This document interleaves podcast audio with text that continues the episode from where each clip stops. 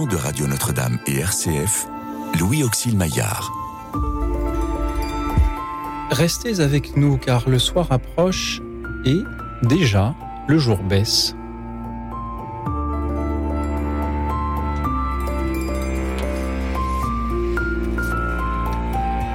Bonsoir à toutes, bonsoir à tous, chers amis, chers auditeurs. Avez-vous parfois envie de fuir nos grandes villes, nos grandes cités pour, pour aller où d'ailleurs Dites-le nous en nous appelant au 01 56 56 44 00. Dites-nous si parfois vous aspirez au calme, à la solitude des campagnes, des montagnes, des bords de mer et aspirez à quitter le brouhaha, le béton et l'absurdité parfois de nos villes. Merci pour vos témoignages, vos méditations à venir euh, ce soir. Merci aussi à ceux qui nous suivent en direct sur la chaîne YouTube de Radio Notre-Dame. Et merci à nos invités qui sont venus euh, ce soir pour nous donner leurs propres témoignages, mais aussi pour écouter les vôtres. Louis Lecomte, bonsoir.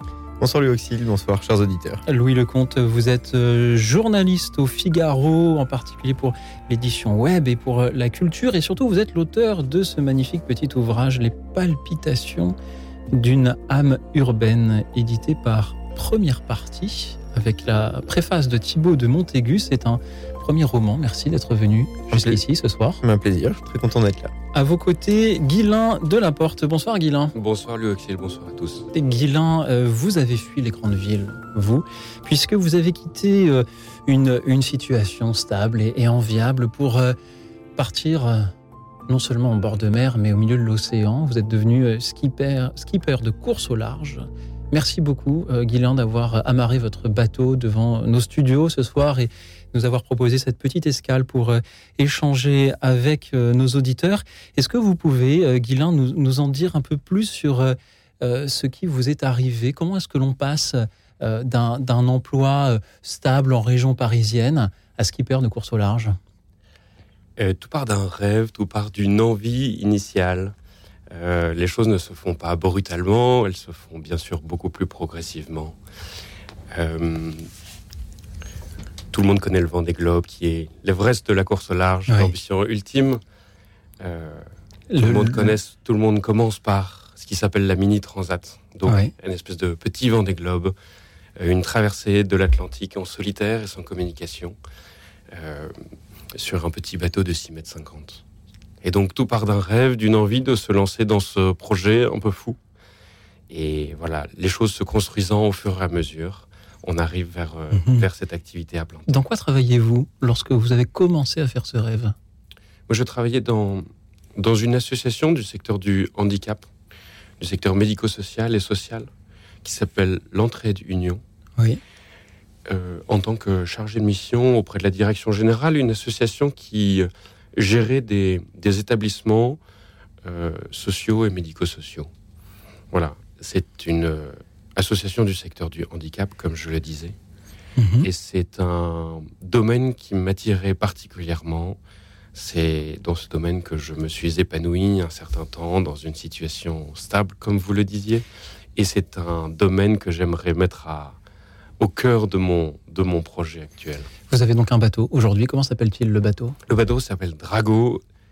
Nos bateaux sont particulièrement référencés par leur euh, numéro de construction. Le mien est le 906 auquel je suis particulièrement attaché. Merci beaucoup. Euh, euh Guilain, lorsqu'on travaille dans euh, ce milieu social avec des personnes handicapées, j'imagine qu'on a justement beaucoup d'interactions, beaucoup de, de contacts, beaucoup d'humanité. Et puis finalement, on se retrouve au milieu de l'Atlantique. Est-ce que, est que ça vous manque parfois, le contact, la, chaleur humaine, lorsque vous êtes sur votre bateau, euh, battu par les flots, euh, euh, qu'il pleut, que le vent est un peu trop fort et qu'il y a, le mât qui, qui, je ne sais pas comment on dit, j'ai le mal de mer, donc je n'y connais rien, qui, est le bateau qui, a ses fragilités aussi. Est-ce que ça fait un choc de passer de l'un à l'autre? Le projet est véritablement solitaire. nos traversées sont relativement courtes pour autant. L'année dernière, j'ai fait du bateau. Ces courses durent entre 2 et 4 jours.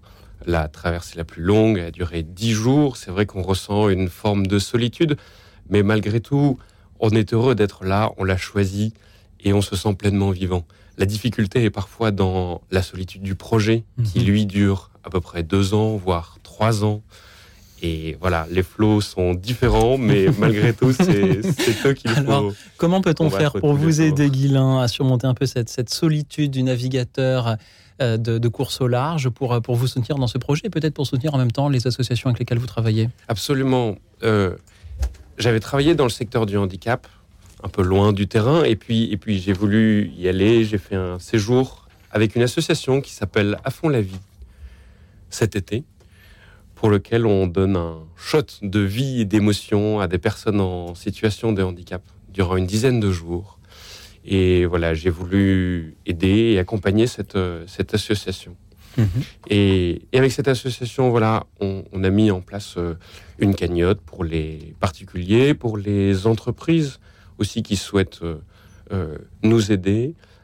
voilà, vous pouvez retrouver ces informations à la fois sur une page Facebook euh, à la fois sur ma page LinkedIn avec mon nom et puis vous pourrez taper à fond la vie. De la porte à fond la vie. Et je vois qu'il y a une page LOSO soutenir le projet Mini Transat. Je suppose que euh, c'est euh, pour, pour à fond la vie, justement pour, pour vous aider. Guilain, merci beaucoup. On va continuer ce soir à parler de cette aventure-là que vous avez choisie. Je sens qu'il y a des auditeurs qui, qui vous envient un petit peu d'avoir osé faire ce choix-là. Louis Lecomte, en tant que journaliste, mais aussi que, romancier, on peut le dire, qu'est-ce que ça vous inspire, le témoignage de quelqu'un qui euh, a fait ce choix-là de quitter le Broal, la grande ville, pour repartir euh, dans l'océan?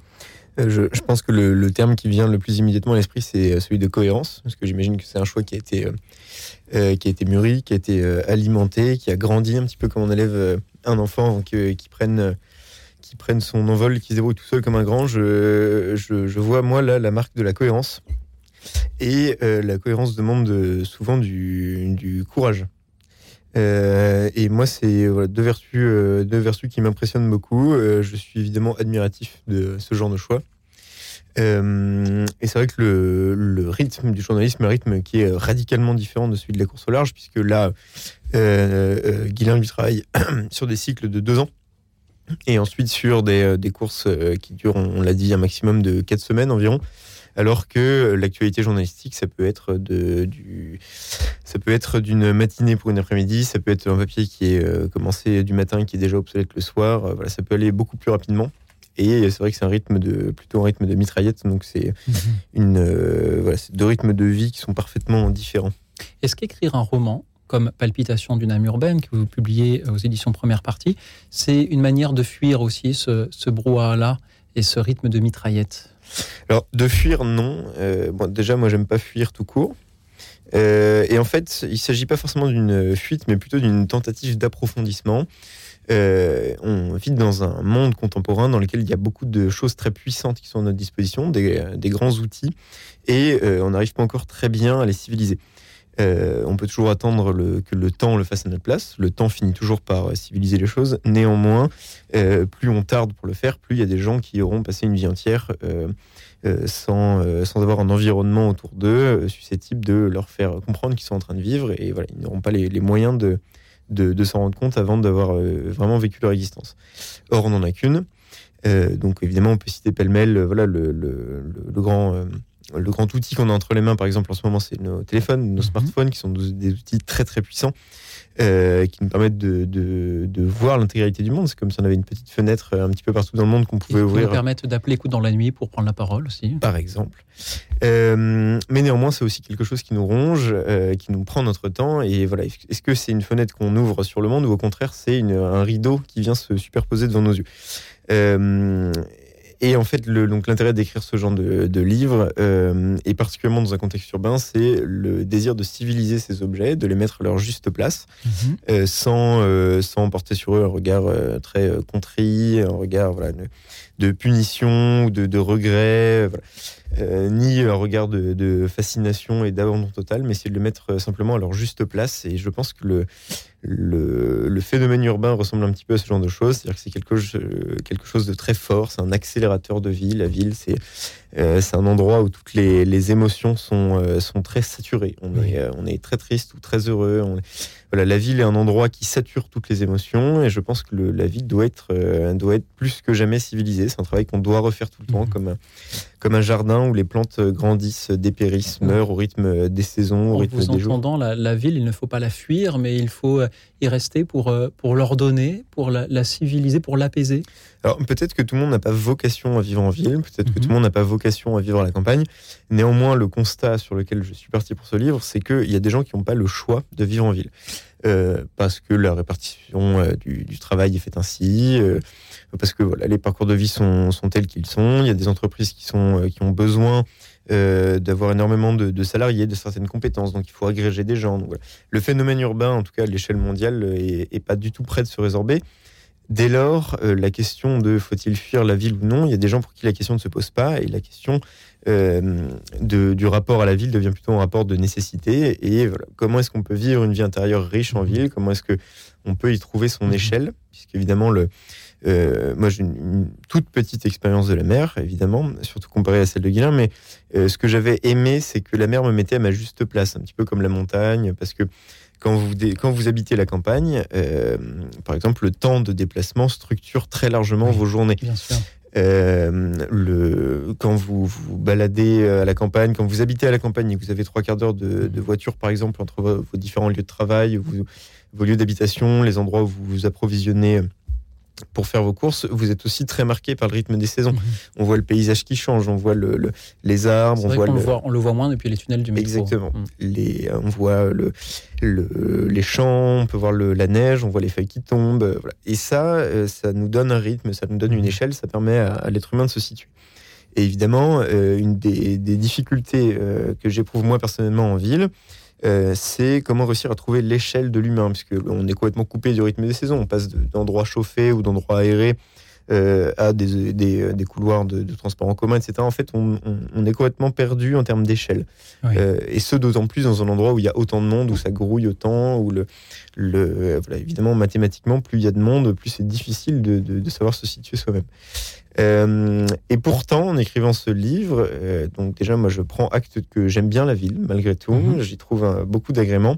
Et euh, j'aime énormément les rencontres que je peux faire en ville, le fait que ça bouillonne, le fait que les projets jaillissent très rapidement en ville. Quand vous avez envie de faire quelque chose, particulièrement euh, dans une ville comme Paris, par exemple, c'est assez simple de, de trouver des, des gens avec les talents dont vous avez besoin pour créer une synergie de groupe.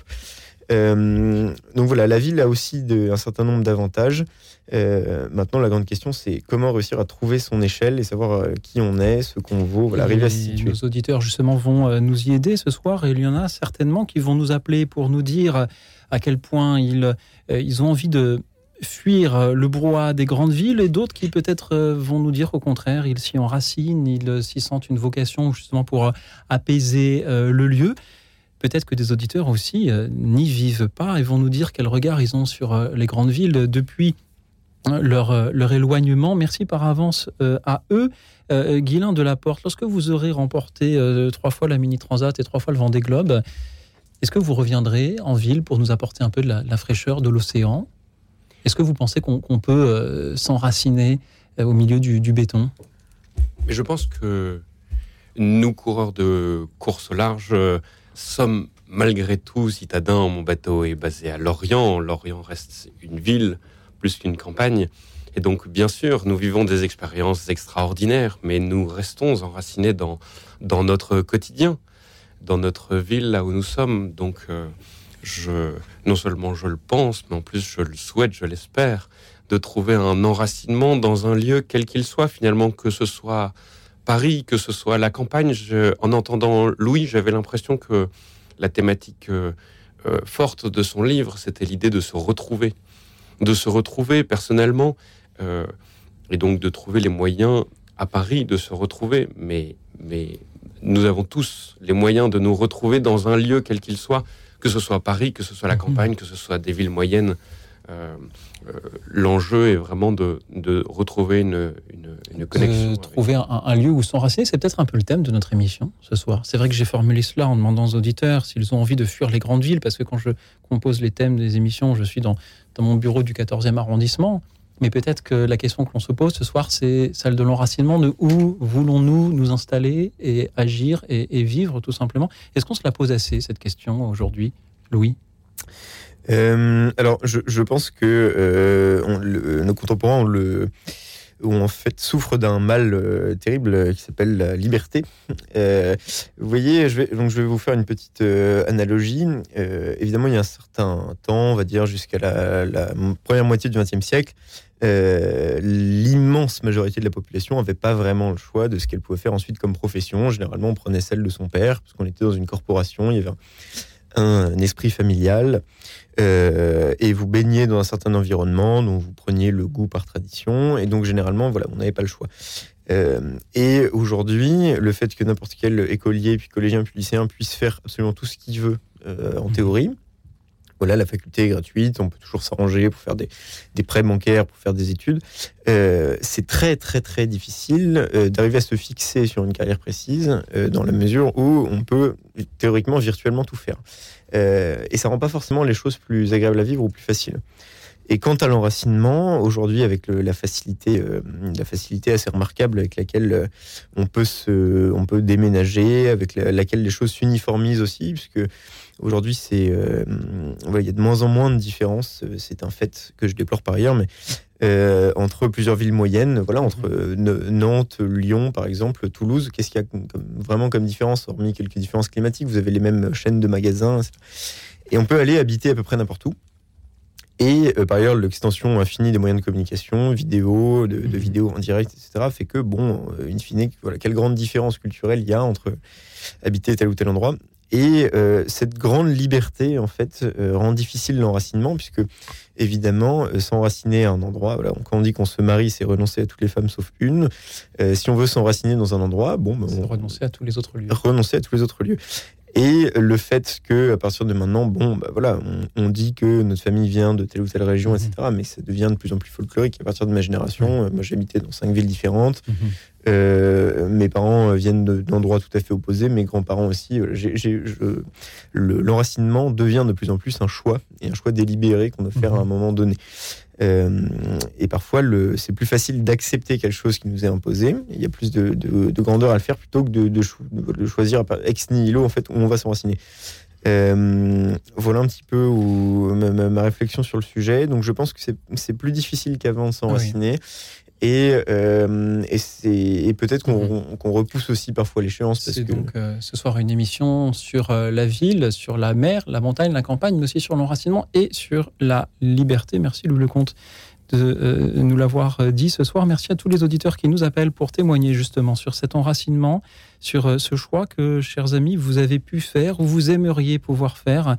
Avez-vous envie de fuir les grandes villes pour vous installer dans un lieu plus silencieux, plus calme, plus euh, reculé Ou au contraire, parvenez-vous à vous enraciner euh, dans, euh, dans ces grandes cités Si vous n'y habitez pas, dites-nous quel regard vous avez sur le brouhaha de, de, ces grandes agglomérations. Dites-le nous donc au 01 56 56 44 00, le 01 56 56 44 00. Vous pouvez aussi nous suivre et réagir en direct sur la chaîne YouTube de Radio Notre-Dame. Merci à vous pour vos témoignages, vos méditations à venir ce soir pendant que nous écoutons cette chanson qui nous parle aussi d'une station balnéaire peut-être, mais aussi et surtout d'une gare en plein centre-ville. C'est la chanson de Florent Pagny, Châtelet-Léal. Elle nous est interprétée par les Stentors. On l'écoute. Écoute dans la nuit, une émission de RCF et Radio Notre-Dame. Gris graffiti où s'enferme le quotidien.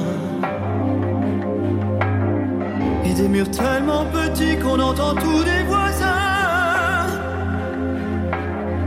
Avec pour seul vis-à-vis des montagnes de parpaings. Où déambule l'ennui et se traîne des destins. Le samedi après-midi, prendre des souterrains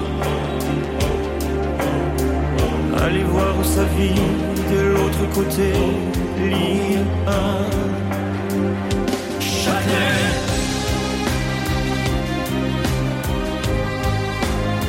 Châtelet et Halles.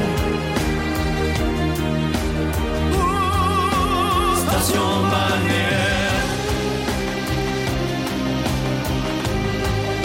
Et où y a pas plage, voir un peu bleu, et jouer sa galère. Marquer son passage, marquer son passage, suivre tailles quand il n'y a plus de repères. Jamais la fin du voyage. Tahiti, mais c'est toujours mieux que rien. Les baskets sur le parvis ne vont jamais très loin. On y piétine les débris et les abris clandestins. Éprouvant même du mépris à ceux qui tendent la main. Qui tendent la main. De Harlem à Paris, s'engouffrer dans Un couloir poursuit, ne pas aller plus loin. Ligne 1.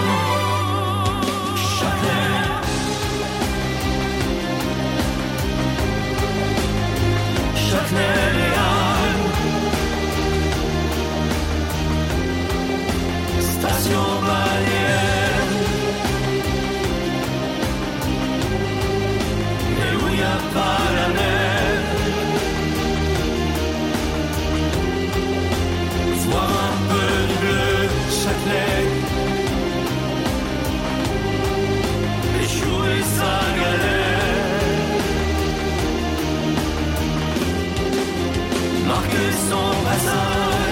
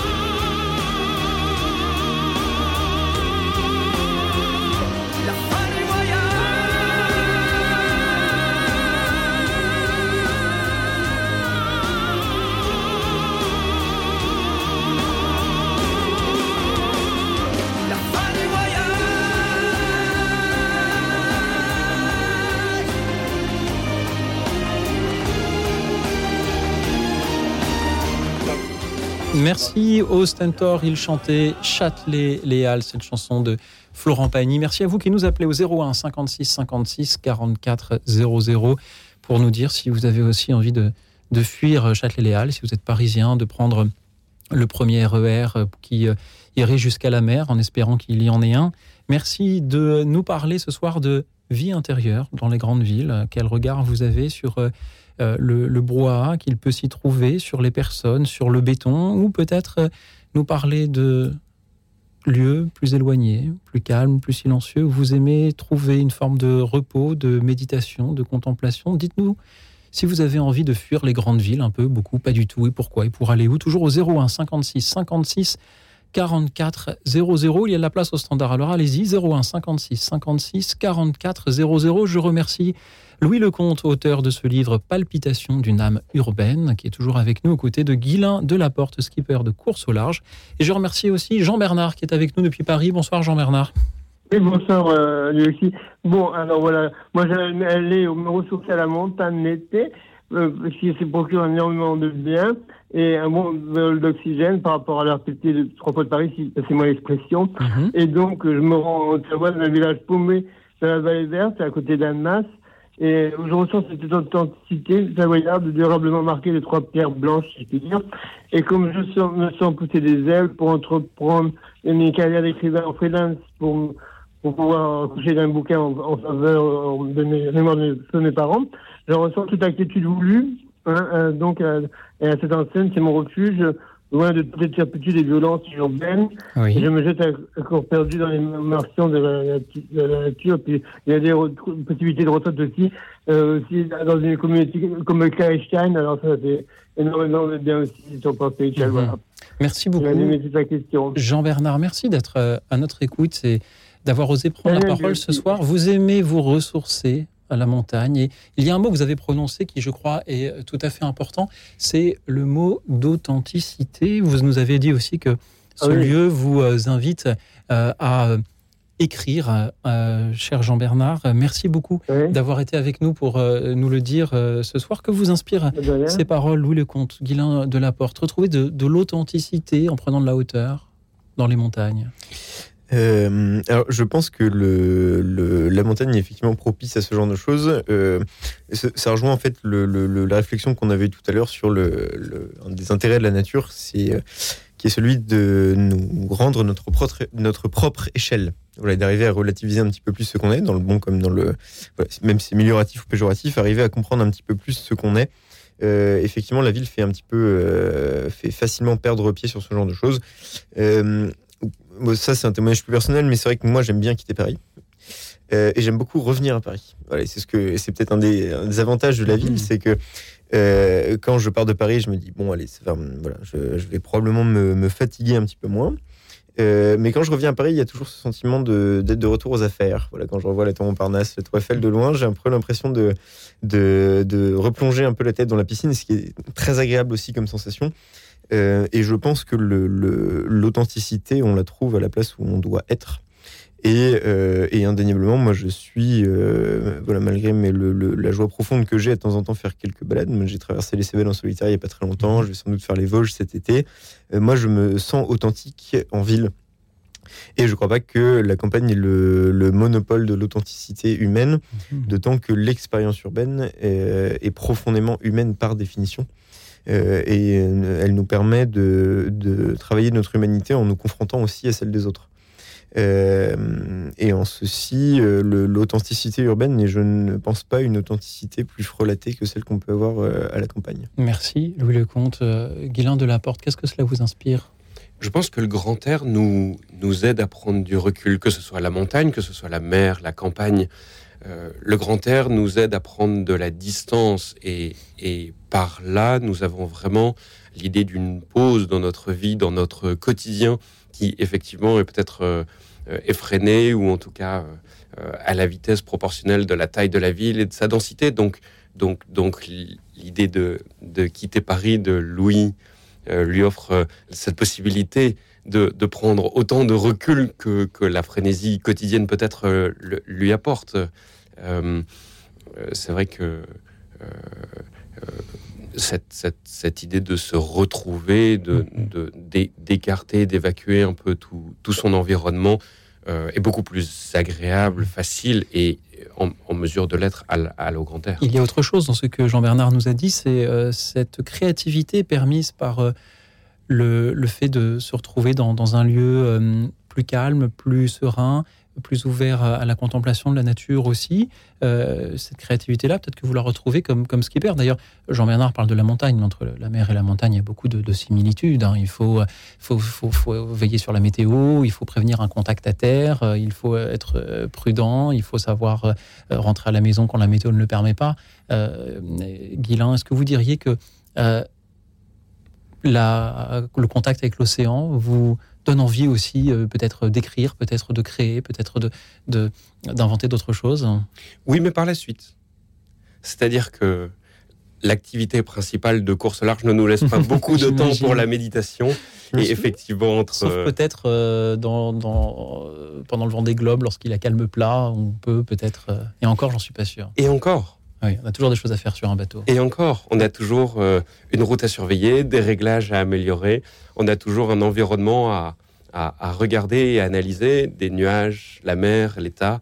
Effectivement, dans le calme plat, c'est moins évident, mais dans ce cas-là, vous dormez un peu, vous vous reposez un peu, et puis on médite pas, on prie pour qu'il y ait du vent. et- Et puis vous attendez le, le- le vent qui revient et vous l'attendez euh, avec une veille très active. Donc, donc mon, mon activité ne, ne me permet pas de, de rester très, Mhm. euh, très oisif et libre à la créativité. En revanche, derrière, cette idée de repos après l'activité ouvre énormément de perspectives et donne euh, plein d'idées, plein d'envies. Louis Lecomte. Euh, moi, ce que j'avais envie de dire aussi euh, sur le témoignage de Jean-Bernard, c'est euh, Jean-Bernard nous dit qu'il retrouve un petit peu d'authenticité dans les pauses qu'il prend à la campagne, mais en fait, euh, est-ce que, le, est-ce que le moment où il est en pause est le moment où il est le, le plus authentique moi, j'aime beaucoup aller me, me, ressourcer aussi de temps en temps à la campagne. Généralement, d'ailleurs, j'y vais en solitaire. mais je sais que ce n'est pas le moment où je le suis le plus moi-même. Je me retrouve, mais je ne suis pas forcément. Le... C'est pas le moment où je suis le plus authentique. C'est le moment où justement je peux être autre chose et ne, ne, pas avoir cette la veille euh, dont parle Guilain, c'est le, moment où, au contraire, je peux un petit peu le, lâcher, euh, le, voilà, un petit peu, comment dirais-je, fendre l'armure, être autre chose, penser à autre chose. Mais justement, par ça, j'abandonne aussi mon authenticité et ma spontanéité. Donc, euh, le, le, fait de dire qu'on peut aller fuir les villes quelques instants pour aller se ressourcer à la campagne prouve bien que le moment d'authenticité, pour certaines personnes, c'est bel et bien l'urbanité. Merci à Jean-Bernard. Et nous allons nous aussi fuir Paris quelques instants, mais ce n'est pas pour la montagne, c'est pour Toulouse, où, nous retrouvons Christine. Bonsoir Christine. Oui, bonsoir euh, Alors, euh, donc, euh, je vois le sujet de ce soir. Alors, si j'ai envie de fuir les grandes villes, ben moi, c'est un grand oui. Parce que euh, je suis à Toulouse depuis que mes parents nous ont amenés en, en 68. Et donc, c'était une ville très familiale, très, très village, très village. Mais là, depuis plusieurs années, c'est devenu une ville. on accueille 10 000 immigrés par an. C'est une ville surpeuplée qui est devenue très dangereuse. Il se passe beaucoup de choses qui, qui ne permettent pas de pleinement se sentir en sécurité. Et euh, il y a des quartiers entiers, euh, c'est vraiment des ghettos. Alors, euh, donc, moi, j'ai, j'avais ça depuis longtemps dans la tête de me dire, je resterai pas ici. Entre autres pour cette raison, parce que, voilà, on est trop mélangés. L'année dernière, au mois de juillet, euh, entre parenthèses, pour une question de chat, de mes chats, euh, j'ai été agressée mhm. par, euh, verbalement déjà pour commencer, par deux voisines musulmanes à Baya, entièrement voilées de la tête aux pieds, avec juste les yeux qui, qui apparaissaient. Et euh, donc, elles m'ont agressé trois fois dans la rue et elles m'ont cassé la voiture, elles m'ont cassé la figure, euh, elles m'ont cassé les dents, enfin bon.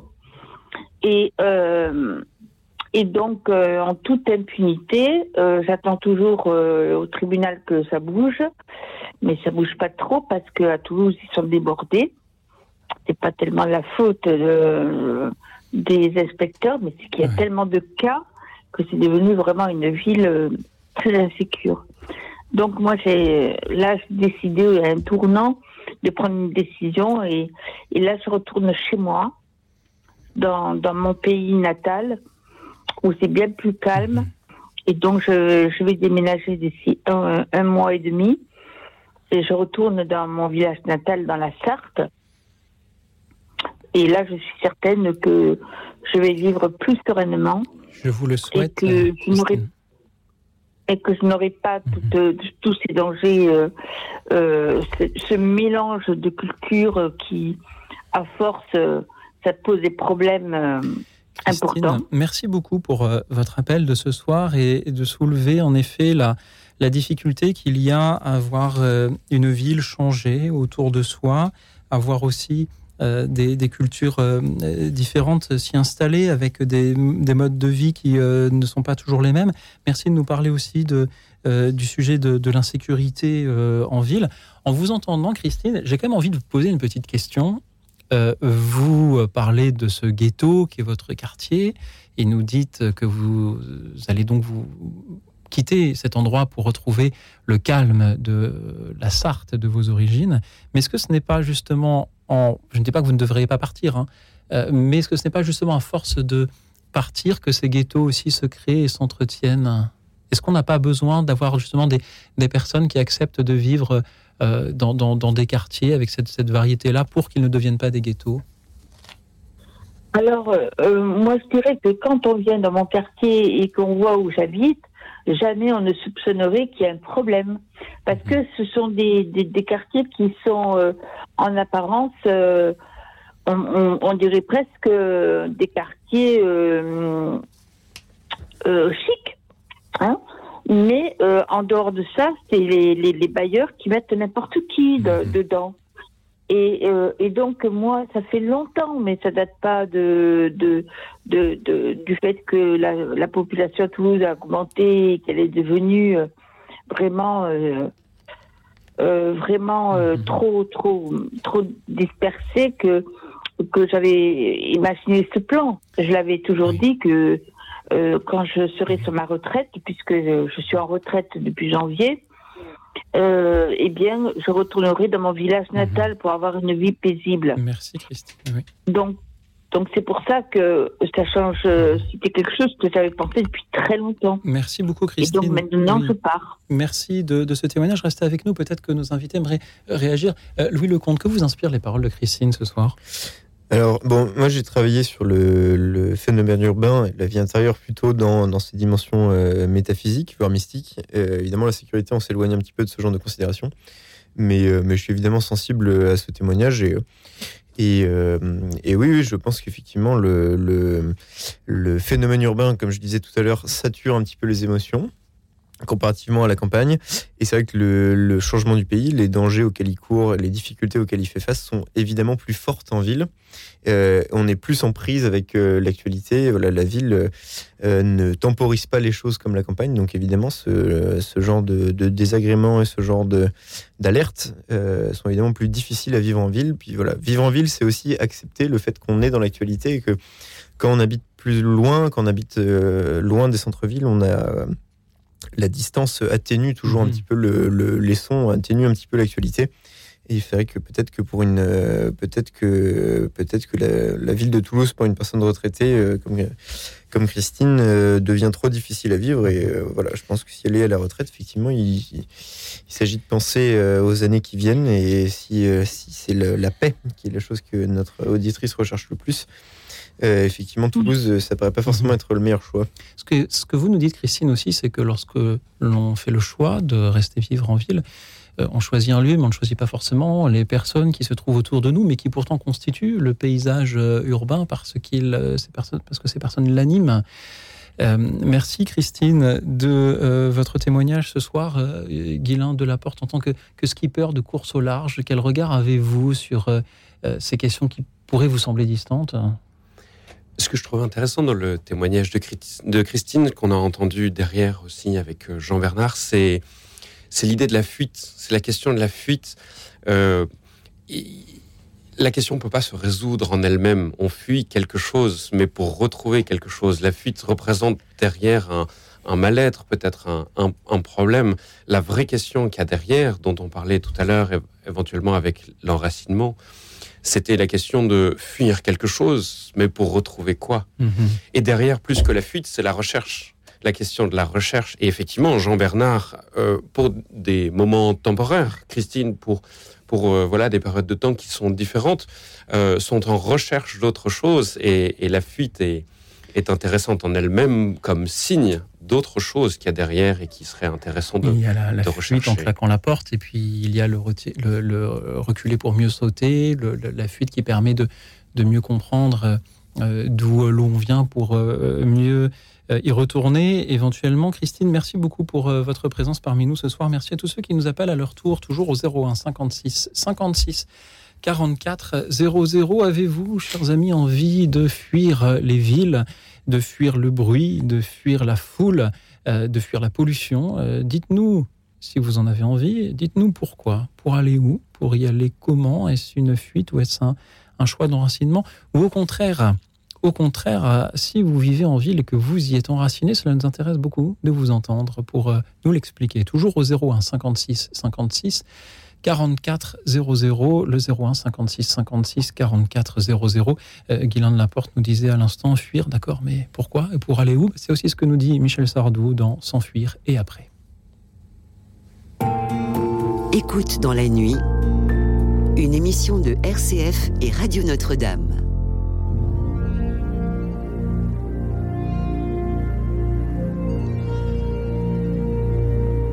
S'enfuir et après revivre à peu près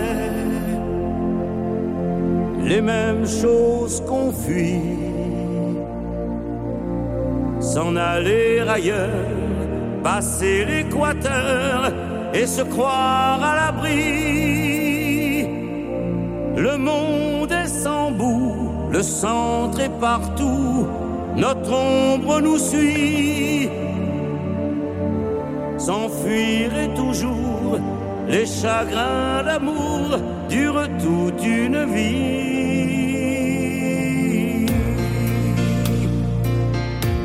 Partir en courant, échapper au temps, découvrir un ciel.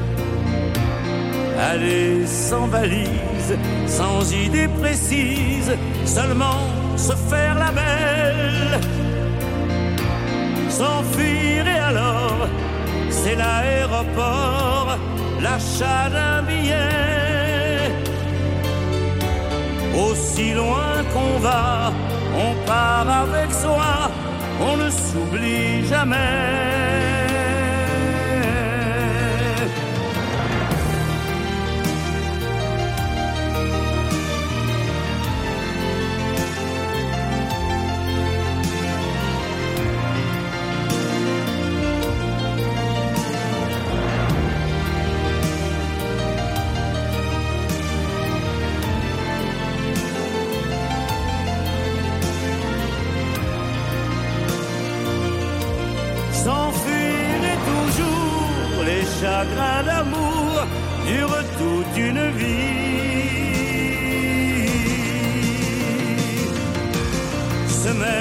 À l'écart, ne plus rien savoir du monde où l'on est. Laisser en arrière les idées amères, les projets qu'on a faits se cacher si loin que jamais quelqu'un puisse nous retrouver. Oh, se perdre vraiment comme sur l'océan les anciens voiliers. Le monde est sans bout, le centre est partout, notre ombre nous suit. S'enfuir est toujours les chagrins d'amour durent toute une vie.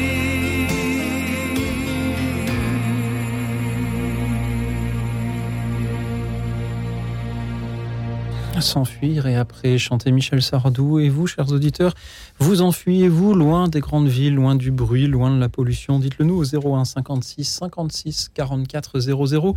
Et pour aller où Dites-nous où vous aimeriez vous installer, vous enraciner si vous en aviez totalement le choix. Et dites-le nous en nous appelant au 01 56 56 44 00. Le 01 56 56 44 00. Vous pouvez aussi nous suivre et réagir en direct sur la chaîne YouTube de Radio Notre-Dame où je salue Patricia, Christian, Nanou, Angeline, Geneviève et Arrobase. Et euh, vous tous, je salue aussi Nathalie qui est avec nous depuis les Yvelines. Bonsoir Nathalie. Je veux auxilier vos invités. Alors moi, je ne vais pas employer le, le mot euh, m'enfuir, mais plutôt m'évader.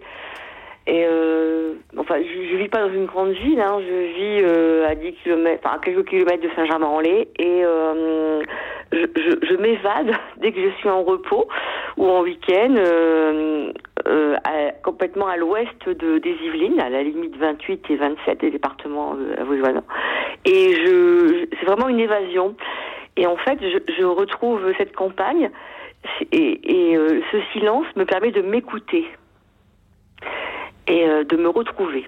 Voilà. Donc le silence me permet à moi vraiment de, de, de, de, de m'entendre. Voilà. Merci Nathalie pour euh, cette idée. D'abord celle de l'évasion au lieu de, Oui, mais pas, de la mais pas la fuite. suite, oui. L'évasion, c'est euh, s'échapper d'un lieu où l'on était tenu enfermé. Puis-je lire dans, le, dans, dans mon dictionnaire préféré euh, Et savoir s'écouter, comme si le bruit des villes nous empêchait de nous écouter nous-mêmes, Nathalie? Oui, ça nous empêche de nous poser et, ce brouhaha et cette effervescence hein, euh, nous, empêche de, ben, de prendre le temps aussi. Et, et- le fait qu'on n'ait pas de temps, c'est aussi du temps pour soi, il me semble. Merci Nathalie. Restez avec nous, peut-être que nos invités aimeraient réagir. Louis Lecomte. Oui, moi je, alors je rejoins euh, Nathalie sur le fait que le, que le silence est quelque chose qu'il est plus difficile d'obtenir en ville. Mm. Euh, parce que à la, sil- le, le- le- le silence à la campagne survient quand on ne fait rien. Euh, c'est l'état naturel de la campagne. A contrario, en ville, le silence procède euh, au contraire d'un acte positif de l'urbain qui va essayer de se mettre dans un environnement, mais qui va devoir euh, lui-même travailler, s'organiser pour avoir le silence, qui ne, vient pas qui ne viendra pas spontanément. Mm. Et, et par ailleurs, en ville, effectivement, on est beaucoup plus sollicité le ce soir, par exemple, et donc voilà, on peut. il faut renoncer parfois à certaines interactions sociales, certains dîners, certaines expos pour pouvoir Certaines avoir- émissions de radio. par exemple, pour avoir du silence. Euh, et donc, je pense effectivement que c'est un piège de la ville, pour le coup. Euh, on a les qualités de ses défauts. Le fait de pouvoir rencontrer beaucoup de monde euh, produit effectivement l'effet inverse. On est obligé de renoncer parfois, d'avoir certaines personnes Mm. pour profiter du silence. Et c'est un équilibre à trouver. Ça fait partie des, des choses que j'évoque dans mon livre, d'ailleurs. Euh, Il y a des lieux euh, en ville, dans certaines villes, où on peut obtenir du silence. Voilà, c'est un- je ne trahis pas un grand secret en disant que je suis très cataphile. J'aime bien me, me promener dans ces centaines de kilomètres de tunnels qui sont sous Paris, justement pour y goûter un petit peu de silence. Notre studio est en Mm. sous-sol, c'est un peu pour ça que vous êtes venu, euh, Louis, euh, sans doute. Ah, mais alors, figurez-vous que les... il y a des catacombes qui sont sous Radio Notre-Dame, qui passent pas très très loin. Ah, c'est très intéressant. euh, Bon, on passera pas par. Voilà, je, Il faudra m'en faut- dire plus après l'émission, Louis.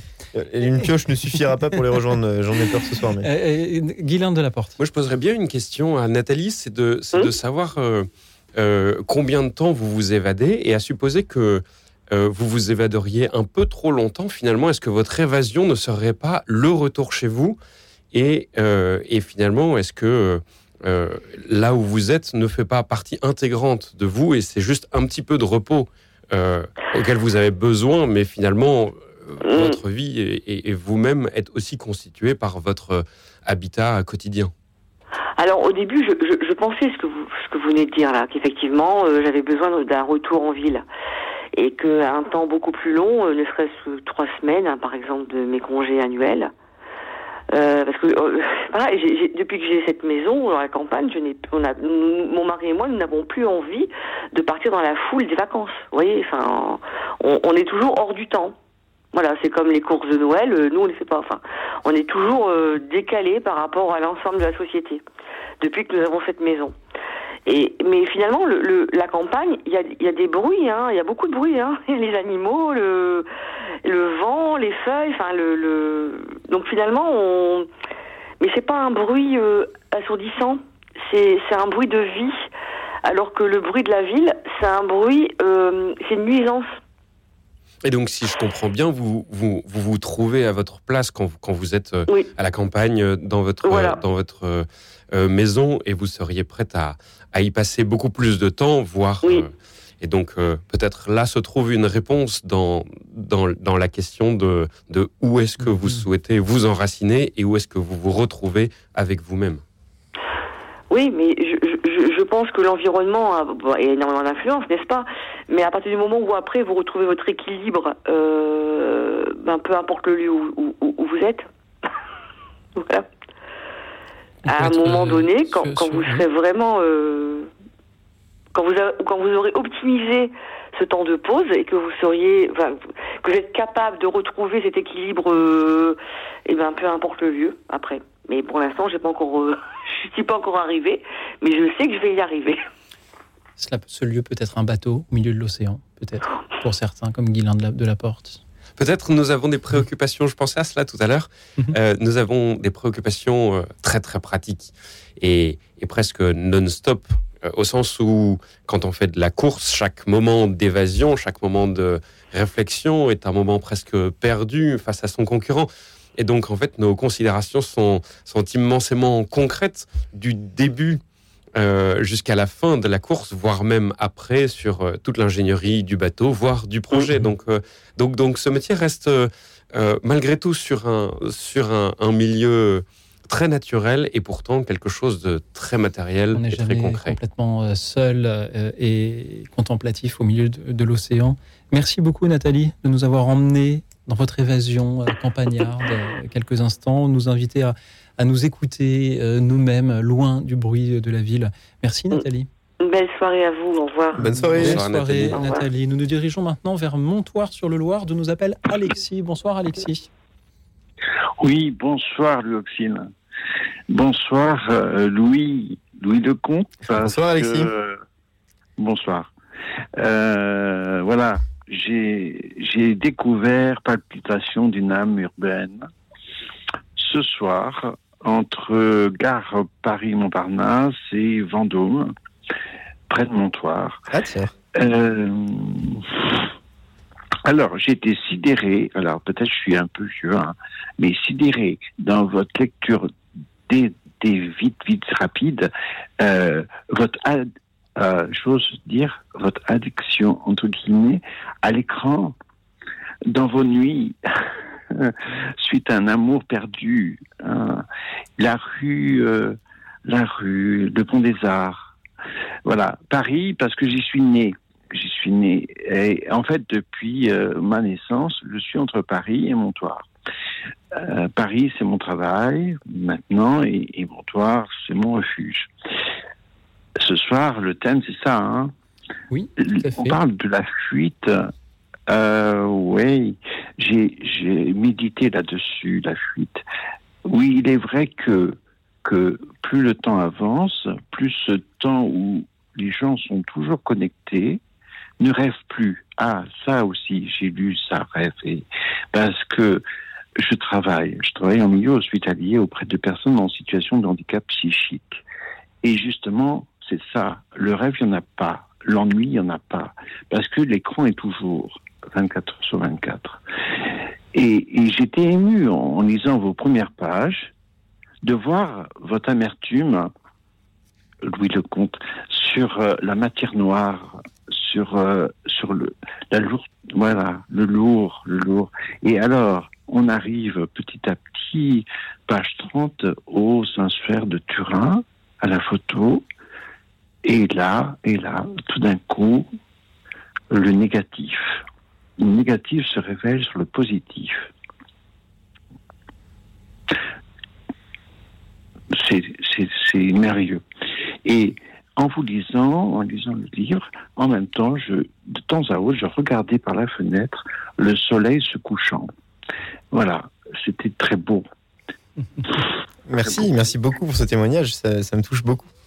Merci, oui. Alexis, pour euh, cet éloge que vous faites du livre de Louis Lecomte, Palpitation d'une âme urbaine aux éditions euh, Première Partie.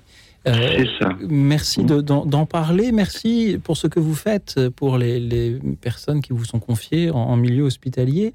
Euh, comment vivez-vous, Alexis, le fait de passer, si j'ai bien compris, vos journées à Paris, dans la grande ville, et vos nuits et peut-être vos week-ends à Montoire-sur-le-Loir, euh, où, où, vous habitez? Est-ce euh, le, jour et la nuit, le, euh, le bruit et le silence, euh, la tempête et le calme? Oui ça. Ah, je vais ajouter, puisque ce soir, peut-être je peux abuser un peu de temps. Je vais abuser dans le sens que je vais ajouter que je suis hospitalier et j'amène tous les ans à Lourdes, voilà, des personnes en situation de handicap et de vieillesse. Et euh, bon, alors le bruit, le bruit, oui, le bruit m'agresse beaucoup. Le bruit m'agace beaucoup.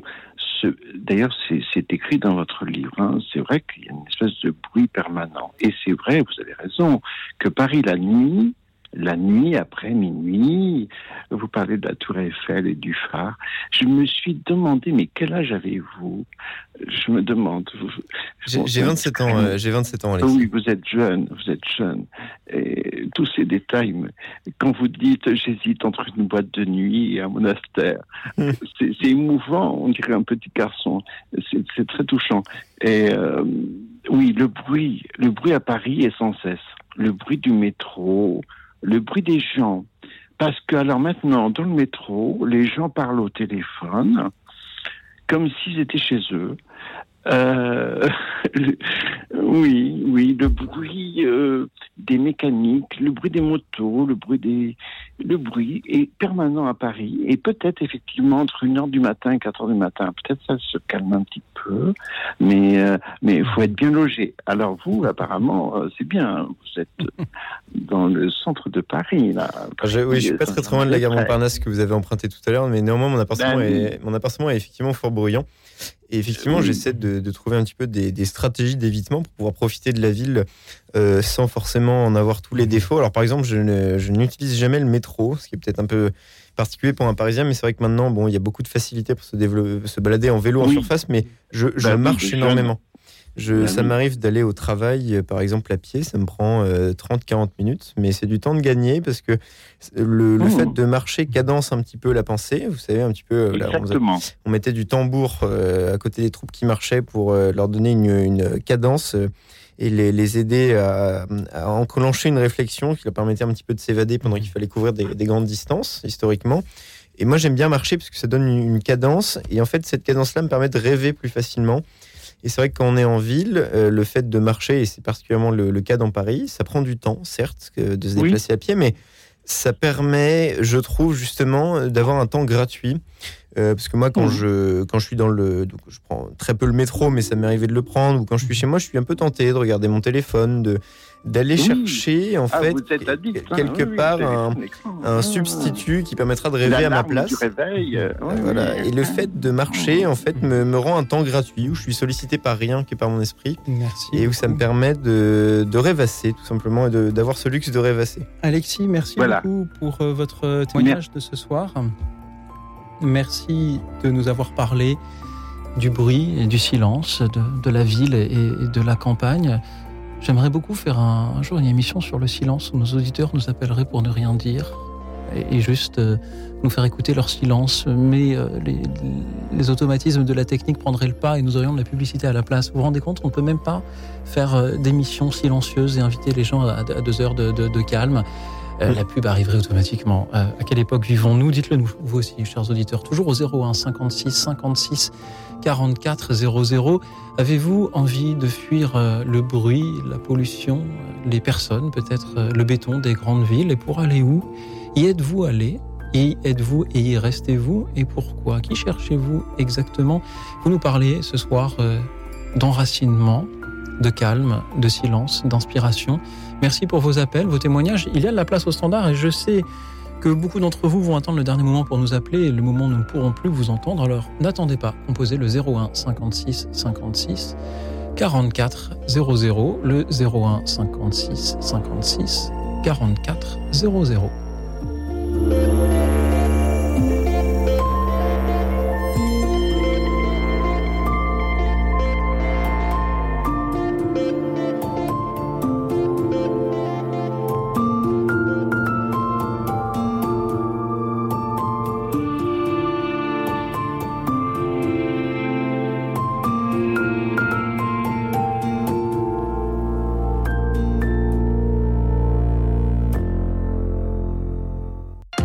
Bruno Courtois, directeur général de Radio Notre-Dame. Vous avez peut-être déjà pensé à organiser votre succession. Sachez que vous pouvez décider de donner une partie, même symbolique, de votre patrimoine à Radio Notre-Dame pour lui donner les moyens de perdurer et réduire vos droits de succession. N'hésitez pas à nous contacter pour en parler en appelant le 01 56 56 44 77. Léguez à la radio un geste fort pour transmettre votre foi.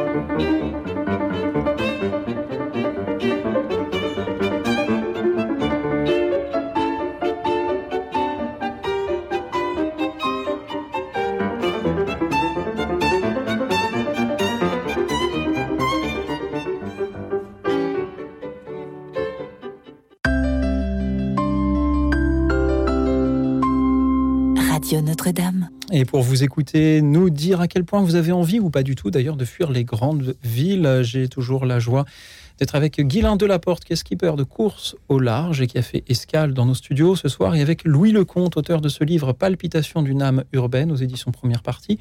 Louis, vous vouliez euh, dire de nouveau un mot euh, à euh, destination d'Alexis que nous avions à l'antenne juste avant la pause. Oui, bon, le, timing de la radio est ce qu'il est et la technique est ce qu'elle est. On est un petit peu parfois assez esclaves. Voilà. Est-ce que, est-ce que nous nous parlons pour, le, pour, pour nos micros ou est-ce que c'est les micros qui nous permettent de parler aux auditeurs En tout cas, je voulais remercier Alexis de, m'avoir lu, de poursuivre la lecture de, ce livre et le remercier d'avoir livré son témoignage. Voilà, je suis, suis navré de ne pas avoir pu le, dire tout à l'heure, mais ça me tenait à cœur de le remercier et de lui souhaiter une très bonne soirée. Merci Louis et pardon pour ces horloges dont nous sommes prisonniers, dont nous aimerions aussi, aimerions aussi parfois pouvoir nous, nous évader. Merci encore à Alexis, merci à Catherine qui nous rejoint depuis Paris. Bonsoir Catherine.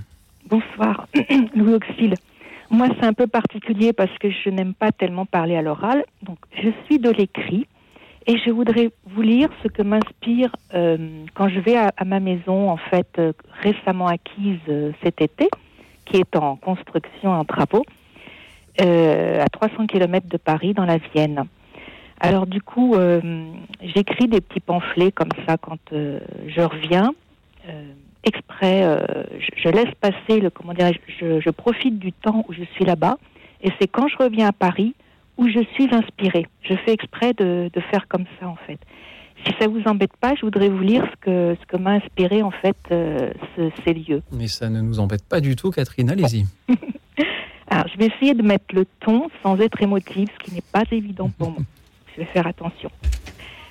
Alors, il faut savoir laisser son appartement parisien confortable et goûter à la rudesse, à l'impressionnante chape de silence et ces bruits nocturnes étranges, propres à la vie rustique, pour ressentir plus intensément le sens ici-bas.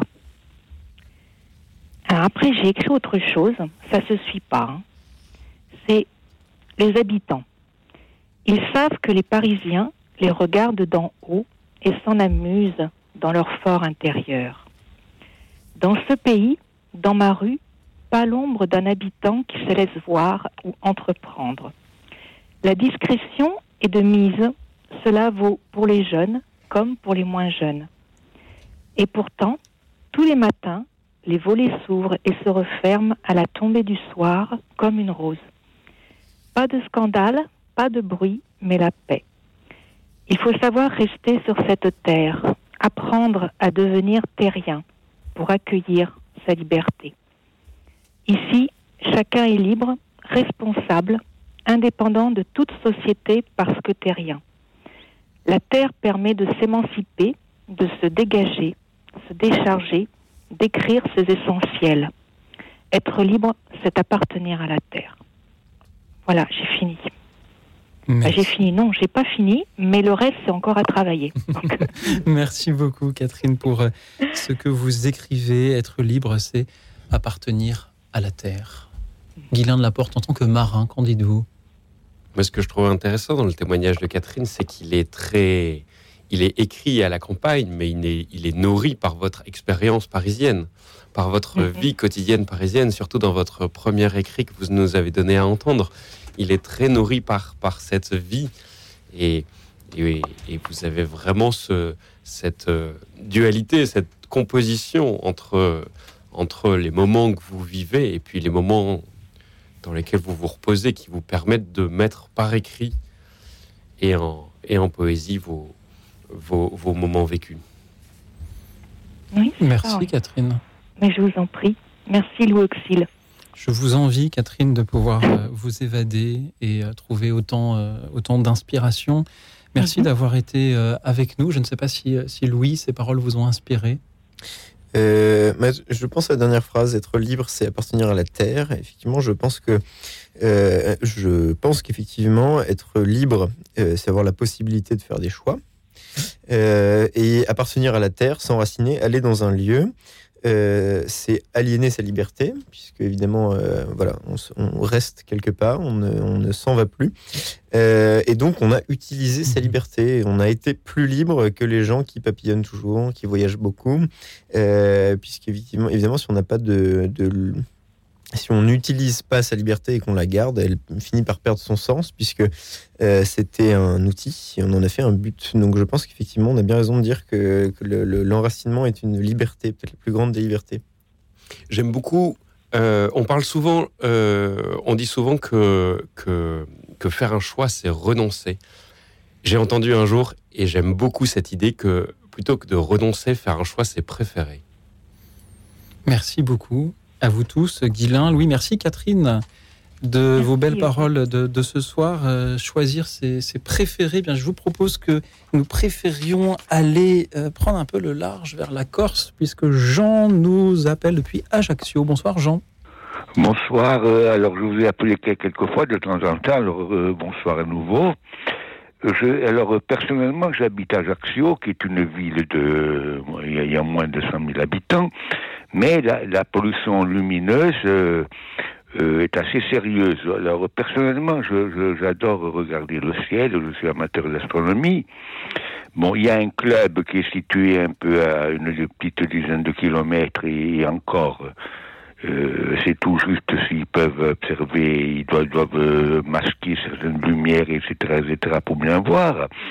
Bon, et, et bien, personnellement, je, je, profite du peu que je peux voir, mais je sais que dans les grandes villes euh, voisines, par exemple Marseille, j'ai des amis à Marseille, ils ne voient absolument rien de, ce qui serait intéressant d'observer dans le ciel.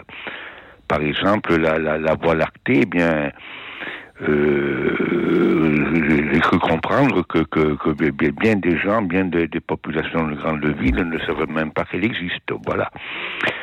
Et vo- voilà, à peu près. Donc, euh, j'aimerais personnellement vivre dans un endroit où il y a un observatoire. euh, bon, mais ça, c'est un peu. C'est un peu fantaisiste, mais, euh, voilà ce que je- je voulais vous dire, voilà. Merci beaucoup Jean de, l'avoir dit. Merci pour cette invitation à jeter un petit coup d'œil vers le ciel, à, le contempler. Et merci de nous rappeler que même si nous vivons, tous sous ce même ciel et nous nous nourrissons tous de, la, lumière du, soleil, euh, quand on est en ville, euh, cette, euh, ce foisonnement de l'activité humaine sur Terre nous empêche de mieux voir le ciel. Louis Lecomte. Ouais, ça, me touche énormément de votre témoignage parce que c'est quelque chose que je regrette beaucoup et c'est d'ailleurs le ce qui me rend le plus malheureux en ville. Je pense que le plus grand renoncement que je fais, c'est de ne plus pouvoir contempler le ciel. Euh, donc je suis euh, évidemment très touché par ce que vous dites. Et, euh, et c'est assez fascinant poétiquement parce que ce qu'on regarde au ciel, ce sont les étoiles, ce sont ces, ces petites lumières. euh, euh, voilà, c'est les luminaires, pour reprendre le terme de, la Genèse. Et, euh, en fait, les grandes villes sont tellement lumineuses qu'elles nous empêchent de voir les autres lumières. C'est un peu comme si la ville euh, se pensait elle-même être une étoile et qu'elle se contemplait elle-même. Effectivement, la, le côté un petit peu démiurgique de l'entreprise euh, de l'entreprise urbaine se, se retrouve avec beaucoup de regrets et beaucoup d'amertume, en tout cas pour ma part, dans la, disparition du ciel. Euh, voilà, en fait, la ville crée une sorte de bouclier lumineux autour d'elle pour ne, plus voir le ciel. Et peut-être que cet aspect-là, pour le coup, est un. Euh, voilà, pourrait nous proposer des belles méditations sur le sur le- l'entreprise démiurgique de l'homme par certains égards. Guilain de la Porte, euh, les étoiles, Voilà. le marin, c'est important. C'est important, c'est à la fois important scientifiquement, même si aujourd'hui on est plus accroché à notre GPS qu'à nos, qu'à nos vieux instruments. C'est beaucoup moins romantique. C'est beaucoup moins romantique, mais diablement plus efficace. Les étoiles, ça reste quand même quelque chose de magnifique. Je disais tout à l'heure qu'on était très accroché dans l'action quand on est en course, ce qui est très vrai mal- malgré tout. On a quelques moments d'éternité qui s'imposent à nous comme des levées de soleil, des couchers de soleil, en, de jour comme de nuit particulièrement, quand on a des pleines lunes, quand on a des, des étoiles par ciel complètement découvert. J'ai des images euh, à foison en tête. Nous avons la chance d'avoir, euh, à travers cette euh, solitude, ces moments d'éternité qui, qui s'offrent à nous et qu'on qui sont très courts et pour autant qu'on n'oublie jamais. Merci Guilain, merci Jean. Alors voilà, alors je, je termine en disant que je suis en train de, de, près de ma fenêtre, je suis en train de voir la lune, voilà. Bien, passez, euh, lui, euh, transmettez-lui nos, amitiés, puisque de là où nous sommes, euh, nous, la voyons peu. Vous la voyez pas. voilà, c'est ce que je, c'est ce, qui me, me contrarie. Merci Jean de. bonne soirée, merci, bonne continuation. Merci, à vous, merci. Les, étoiles qui sont le, tout dernier vers de la divine comédie de Dante. Amour qui meut le ciel, le soleil et les autres étoiles. On parle aussi de ce rayon de lune qui, qui vient nous prendre à la fin de, de Cyrano, de cette obscure clarté qui tombe des étoiles euh, par, euh, par le CID. Euh, merci à Jean encore une fois qui nous a appelé depuis Ajaccio et après la Corse, c'est la Normandie qui nous appelle par la voix de Frédéric. Bonsoir Frédéric. Bonsoir, je vous remercie de me prendre à l'antenne et si je vous appelle, c'est parce que j'étais un peu interpellé par votre titre en disant que faire pour fuir la ville, si j'ai bien compris, et vivre à la campagne, quelles sont vos expériences. Et je trouve que l'on peut être très heureux en ville comme on peut être très heureux à la campagne. En fait, tout dépend de l'équilibre euh, euh, que l'on que l'on peut trouver. Et l'important est de pouvoir rendre grâce de, chaque instant que l'on peut vivre. Euh, je vis en pleine campagne. J'ai vécu en, en, pleine ville. beaucoup de choses ont été dites et, et de belles choses, d'autres un peu plus triste. Il y avait une dame qui se plaignait de son voisinage euh, urbain qu'elle trouvait dangereux. Euh, je, je, ne sais pas si le voisinage urbain est plus dangereux que le voisinage de la campagne. La différence, c'est probablement que à la ville, euh, il y a un anonymat qui est, qui est assez sidérant. À la campagne, euh, tout le monde se connaît, mais c'est pas pour ça que c'est moins violent. En fait, euh, les rapports peuvent être compliqués à, la campagne. Et, et, le côté affectif fait que les choses peuvent être même parfois un peu plus violentes. Mm-hmm on parle du silence euh, à la campagne. Je trouve que la campagne est très bruyante, en fait, très bruyante de vie. Elle est, silencieuse euh, uniquement quand le soleil est, tombé et qu'il fait nuit, mais quelques heures avant le lever du jour, elle devient très bruyante. Euh, et pour avoir vécu quelques années à Rouen, c'est à Rouen où où dans la maison dans laquelle j'étais, on avait le, plus grand silence euh, que j'ai pu euh, connaître en fait. Donc euh, c'était pourtant pleine ville. Voilà, voilà les, petits témoignages que je voulais dire.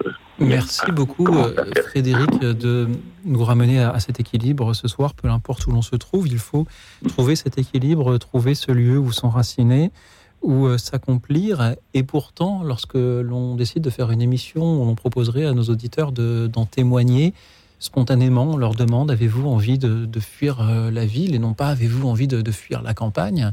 Euh, Peut-être qu'il y a plus facilement en ville euh, quelque chose qui, nous serait hostile. Frédéric, ne, croyez-vous pas? Alors, il y a, il y a une densité. On est, il y a une densité de, de population. Il y a, il y a euh, une, une nature qui, qui a été euh, défaite euh, par toutes les constructions qu'on peut avoir autour de nous, effectivement. Voilà. Mhm. Mais, mais il y a il y a peu de campagnes où, où la nature est, est brute. les rares fois où je me suis senti vraiment en pleine campagne, c'était euh, dans, dans, des zones de, des Pyrénées, euh, je me souviens près de Montségur. Là, il y avait le, vraiment la nuit noire et, et, la forêt, pas un bruit la nuit. Euh, ou, dans les Alpes, où là on était très très très très isolé de tout, et encore la nuit. Euh, mais mais ce sont des endroits, je, je, pense, assez inhospitaliers à vivre au quotidien. Euh, euh, difficile. Oui, il ne faut pas en effet les, idéaliser, euh, comme euh, cela a déjà été dit ce soir. Frédéric, merci beaucoup. Louis Lecomte, Guilain de la Porte, que vous inspirent ces, paroles de Frédéric sur l'accomplissement qui est possible partout?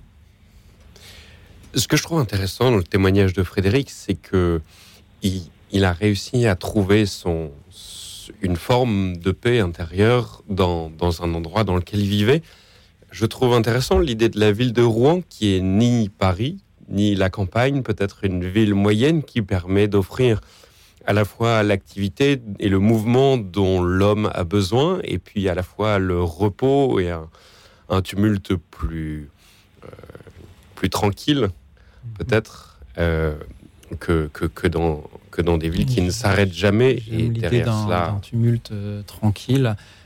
Louis Lecomte. Oui, moi j'ai une question à poser à Frédéric. Est-ce que, est que vous avez réussi à, choisir entre la ville et la campagne est-ce que vous vivez maintenant? Est-ce que, vous, est que vous êtes satisfait de, de, ce que vous avez trouvé comme lieu de, de vie? Alors, euh, clairement, je suis très heureux là où je suis, mais j'ai pas beaucoup le choix euh, de m'en déplacer parce que mon métier euh, me tient à la terre puisque je suis agriculteur. Donc, euh, c'est compliqué maintenant euh, d'aller vivre en ville, même si j'y ai vécu quelques années avant.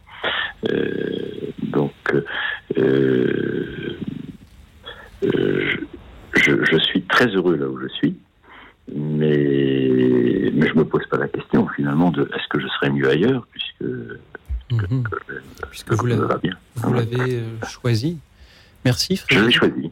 Frédéric pour ce choix. Merci d'en témoigner. Merci de, par votre métier de, de prendre soin de cette terre qui, euh, qui nous nourrit. Et merci de nous avoir nourris par vos belles paroles aussi ce soir. Frédéric, c'était une joie de, de vous entendre. S'il y a des- des auditeurs qui habitent Rouen et qui aimeraient répondre à ce qui vient d'être dit, ils sont les bienvenus. Les autres également sont les bienvenus, évidemment, pour nous parler à leur tour de ces euh, grandes villes. Euh, Avez-vous envie de vous en évader, de vous en enfuir, chers amis, chers auditeurs? Cherchez-vous le calme, la tranquillité, le repos, euh, loin de ce boucan qui parfois nous, nous, nous y envahit dans, ces cités Ou êtes-vous parvenu à vous y installer, à vous y accomplir? Dites-le nous toujours au 01 56 56 44 00. Le 01 56 56 44 00. Il y a euh, beaucoup d'appels, mais aussi de la place au standard. Alors n'hésitez surtout pas à nous appeler si vous voulez témoigner. Je voudrais saluer un instant Patience qui nous écoute depuis euh, la montagne. Justement, Patience est aussi un mystère parce qu'elle appelle souvent avec toujours de belles choses à dire, mais nous ne parvenons jamais à la joindre. Mais un jour, nous y arriverons euh, certainement. En attendant, il est l'heure d'écouter Eddie Vedder, Society, une chanson rendue célèbre euh, car elle fait partie de la bande originale d'un film qui raconte justement l'histoire d'un jeune homme qui fuit les grandes villes pour euh, partir là où il n'y a plus personne qu'une nature hostile. Le film Into the Wild. Et nous écoutons donc Eddie Vedder, Society.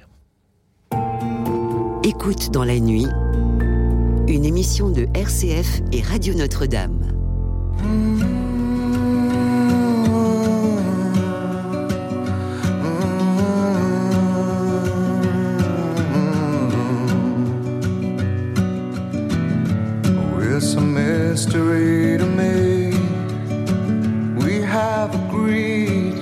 With which we have agreed.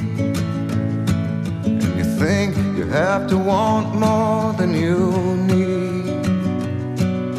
Until you have it all, you won't be free. Society,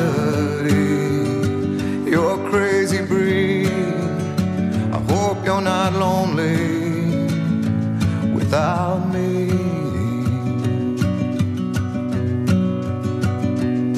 When you want more than you have, you think you need. And when you think more than you want, your thoughts begin to bleed. I think I need to find a bigger place. Cause when you have more than you think, you need more space. Society, you're crazy breed. You're not lonely without me. Society, crazy indeed. I hope you're not lonely without me.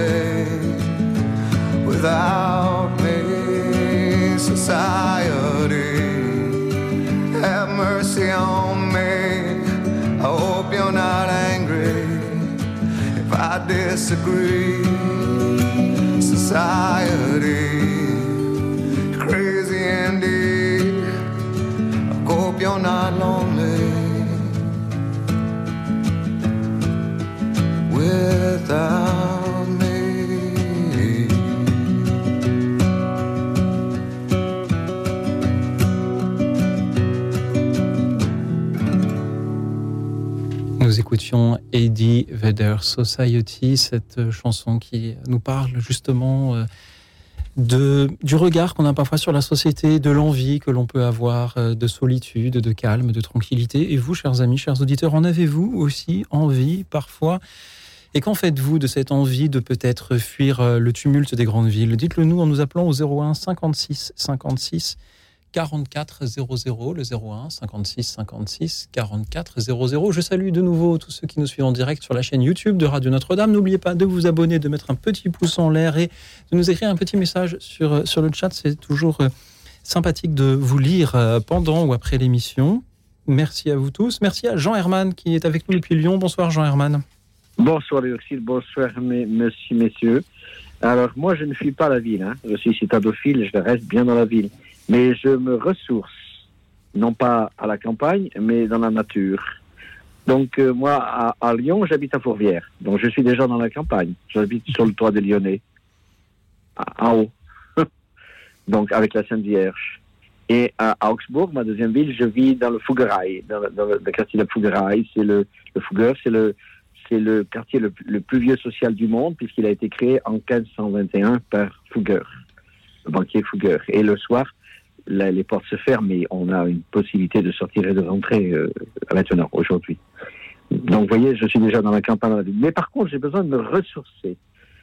C'est-à-dire vivre avec la nature. Non pas vivre avec les, paysans ou les maisons ou les habitations ou les bruits de la campagne, mais vivre avec dans la forêt, en boy scout, vous voyez. Dans, euh, 50 ans chez les Scouts d'Europe, à Saint-Marc. Donc j'ai besoin d'aller dans... Et je vais dans la Chartreuse, je vais au massif de Chartreuse, je vais dans le désert de Chartreuse. Là, il n'y a pas de bruit. Il n'y a pas de... Il y a que les Chartreux, le désert, c'est tout, euh, zone de silence. Ou alors que je vais, quand, quand, quand Saint-Auxile me, me, me, me- signe, je vais à, à l'abbaye de Lérins, et le soir, il n'y a plus que les moines et moi ou deux, trois, deux, trois retraitants, donc je peux aller sur l'île, euh, passer la moitié de la nuit et, et vivre avec les pins, avec, les, avec la vigne. euh. Merci Là, on voit les animaux, on voit, la, on, on voit le silence, on voit le vrai silence, on voit le désert de, la, de la campagne. Non pas de- des habitations de la campagne, mais de la forêt et de la nature. Merci Jean Herman. On manger par exemple les pissenlits. Oui. Eh ben, les pissenlits, c'est très bon, avec de l'huile d'olive et des croutons et, et des lardons. Et deux œufs cassés dessus, c'est un repas total. à la campagne. Jean Herman, vous nous donnez envie de- d'arrêter l'émission tout de suite et de, de- de partir. euh, Ah, mais faut pas hésiter. Je, me ferai, je, je me ferai gronder par les autres auditeurs qui, qui, qui aimeraient passer à l'antenne après. Euh, Jean Herman, merci pour ce que vous nous dites. Merci de ce paysage dessiné depuis la colline de Fourvière à Lyon, en plein cœur de la ville, et pourtant la dominant, vous permettant de, de euh, la contempler. Merci de nous parler aussi de ces abbayes, de cette chartreuse, de l'abbaye de, de l'Airain, où en effet on peut euh, prendre euh, le temps du calme, du repos, du silence, aussi du travail et euh, de la prière. Et nous parlions tout à l'heure de ce choix de l'accomplissement, du lieu où l'on s'installe, où l'on peut s'accomplir, où l'on peut s'enraciner. Et finalement, un moine, une moniale qui pose ce choix-là et s'installe dans un cloître, dans une abbaye, il, ils en sont les témoignages vivants, en particulier ceux qui s'engagent jeunes. Et moi, j'envie parfois ces, ces, ces moines qui n'ont plus à se poser la question d'un déménagement à venir, n'ont plus à se poser la question de euh, où les affaires, où les mutations professionnelles les, attireront. Ils ont choisi le lieu où ils habitent et ils savent qu'ils y resteront. Merci de euh, nous en avoir euh, parlé une nouvelle fois. Jean Herman, Louis Lecomte, euh, Guilain de la Porte, que vous inspirent ces paroles? Euh, bah, le, le bah, euh, de, comment dirais-je moi de l'émerveillement parce que le si voilà réussir à trouver un endroit où on se plaît comme ça un endroit aussi beau que la colline de Fourvière c'est euh, c'est une grande joie. Moi je suis très très sensible à le- l'environnement euh, urbain euh, en tant que en tant que lieu touché par l'homme évidemment quand on est à Fourvière on a un grand voilà une, sorte de main retournée qui est cette basilique de Fourvière qui désigne euh, le ciel dans un geste de démonstration, mais aussi dans un geste de, de, de demande. Voilà, moi je, considère que les villes en elles-mêmes sont des réalisations humaines euh, particulièrement fascinantes. Et vivre à Fourvière, ça doit être quelque chose de, particulièrement euh, agréable à vivre au quotidien. Je suis émerveillé, tout simplement. Si un jour vous venez le matin avec des jumelles, euh, tout simple, vous pouvez tout voir ce qui se passe sur l'autre colline. Donc ça c'est la, la, la, la, priante, en face la travaillante. Vous voyez tout ce qui se passe euh, sur la, la colline de la Crosse. Et comme j'habite, euh, je vous dis, j'habite Fourvière, j'habite à côté de la Tour Herzienne. C'est vraiment la campagne. Il, il y a des pissenlits dans, dans, dans le, dans le jardin des hauteurs. On peut encore en trouver. Les Lyonnais ne le ramassent pas. Jean Herman, j'entends beaucoup votre euh, silence, le silence dont vous parlez, celui qui permet de vous retrouver quand vous partez en Chartreuse. Euh, Ah, voilà, tout à J'imagine que vous arrivez aussi à la retrouver peut-être dans votre vie quotidienne ou régulière, éventuellement dans la basilique ou dans d'autres euh, endroits. La, la Chartreuse, c'est le désert. C'est le désert de Chartreuse. J'ai un cousin qui reste en Chartreuse et mon frère qui est chartreux à Maenau. Euh, c'est le désert de Chartreuse. Mais vous savez, euh, ils, ont, une vie totale de, silence. Mais par contre, ils ont aussi une partie communautaire. Les dimanches et jours de fête, ils vivent en communauté, en cénobite. Et le reste, ils sont en ermitobite. Sauf le jeudi, qu'ils ont conservé le vieux jeudi, comme les écoles autrefois, où là, ils partent en spécimen, c'est-à-dire en toutes les trois quarts de la journée, en, marche, en groupe. Parce qu'il faut, il faut les deux. On ne peut pas vivre que de silence. Il faut aussi le social. Et moi, c'est pareil. Il faut le silence de la, de la forêt, de la, de la montagne, de, peu importe. Mais il faut aussi le social. Et quand on dit la, la ville, on a besoin aussi de, de la- social. Sinon, équilibre, on n'y est pas. Sauf à avoir euh, pour certains une vocation euh, d'ermite, et encore l'ermite euh, n'est jamais vraiment seul, sinon on ne saurait même pas qu'il existe et nous ne pourrions pas en parler. Jean Herman, merci beaucoup. Vous nous avez parlé Merci, de, Louis. du paysage depuis. merci. Merci à vous. De ce paysage depuis Fourvière ou euh, ces, ces monastères, vous me rappelez de deux grands écrivains. Le premier, c'est Charles Baudelaire qui écrit ce paysage. Je veux pour composer chastement mes églogues, coucher auprès du ciel, comme les astrologues et voisins des clochers, écouter en rêvant leur hymne solennel emporté par le vent. Les deux mains au menton, du haut de ma mansarde, je verrai l'atelier qui chante et qui bavarde, les tuyaux, les clochers, ces mâts de la cité et les grands ciels qui font rêver d'éternité. Il est doux, à travers les brumes, de voir naître l'étoile dans l'azur, la lampe à la fenêtre, les fleuves de charbon monter au firmament et la lune verser son pâle enchantement. Merci Jean Herman de m'avoir donné l'occasion de lire Baudelaire. Le deuxième écrivain, c'est Louis Lecomte. En marchant rue Bonaparte, j'avais comme l'envie de sortir en boîte ou d'entrer dans un monastère. Peut-on lire dans Palpitation d'une arme urbaine? Je redonne le titre. Euh, c'est vrai que ce sont euh, le- la boîte, le lieu de l'immédiateté. D'ailleurs, euh, cette émission n'est-elle pas un peu une boîte de nuit en quelque sorte, euh, vu que nous sommes enfermés dans notre studio, et le monastère, le lieu de, de l'éternité, de la Alors, euh, contemplation. terrible oxymore, mais en fait, le, le, le- je, je vois pas forcément de contradiction en fait dans ses désirs, euh, parce qu'en fait, il s'agit tout simplement d'un homme qui veut rechercher son humanité. Et le, notre humanité est faite de, cœur, de corps et d'esprit. Effectivement, la boîte, euh, je porte pas de regard péjoratif à ce moment-là, en tout cas du livre sur ce lieu, euh, parce que c'est un lieu aussi d'exaltation des sens qui nous ont été donnés par la musique, par le, toucher, si on danse, par le, goût aussi, si on boit quelque chose. Euh, il y a plein de talents en action dans ce lieu. Voilà, c'est le- l'endroit du corps et le, monastère par, par opposition, bien évidemment, est le lieu plutôt de l'esprit. Et en fait, quand ce personnage euh, qui voit sa vie saturée d'écran et qui voit sa vie rendue difficile par, euh, par ses, ses sollicitations, veut rencontrer son humanité, il trouve évidemment ces deux aspirations en, lui-même, mais qui sont pas nécessairement si contradictoires pour que ça. savoir s'il allait en boîte ou au monastère, il faut lire le livre. En attendant, je vous propose qu'on écoute Bernadette de la Drôme. Bonsoir Bernadette. Allô? Ah, allô Bernadette, merci d'être avec nous. Allô, bonsoir. Merci pour votre émission. Je serai peut-être un peu à côté du sujet, mais en écoutant votre émission, donc, et surtout quand un de vos intervenants a parlé, de moments d'éternité, deux pensées me sont venues à l'esprit de deux grands écrivains. Chateaubriand, sans la mémoire, que serions-nous?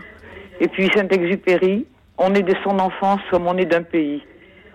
Et pour moi, eh bien, c'est l'évasion que je peux souhaiter. J'ai de la mémoire. Mon enfance est loin, puisque j'ai 88 ans. Mon pays est loin, au sud. Là- Là-bas, la mer était au nord. J'habitais au bord de la mer quand j'étais enfant. Et ces moments d'éternité dont a parlé votre un intervenant, on enjolise toujours sa mémoire, son, ses souvenirs. Mais tout de même, c'est important. Et comme mon père qui voyageait dans sa tête, il était devenu aveugle, il se souvenait lui aussi. Il, rencontrait des gens qu'il avait connus dans le passé et il voyageait. Et, je, je suis attirée par le voyage, j'ai un peu voyagé, maintenant je ne peux plus. Je suis un peu handicapée avec une de mes sœurs qui l'est aussi. Enfin, bon, nous avons une maison agréable. Mais le souvenir, c'est aussi une évasion. J'ai longtemps vécu à Lyon où je travaillais, à la bibliothèque municipale, mais maintenant je ne peux plus y aller. Je suis dans la s'évader. Mais l'évasion, on peut, on peut s'évader de, de tellement de façons. Non seulement en partant matériellement, physiquement, mais donc par ces paroles magnifiques que je que, que j'ai que j'aime beaucoup. Sans la mémoire que serions-nous? Et puis on est de son enfance comme on est d'un pays. Et mon enfance, c'est le pays où je suis né.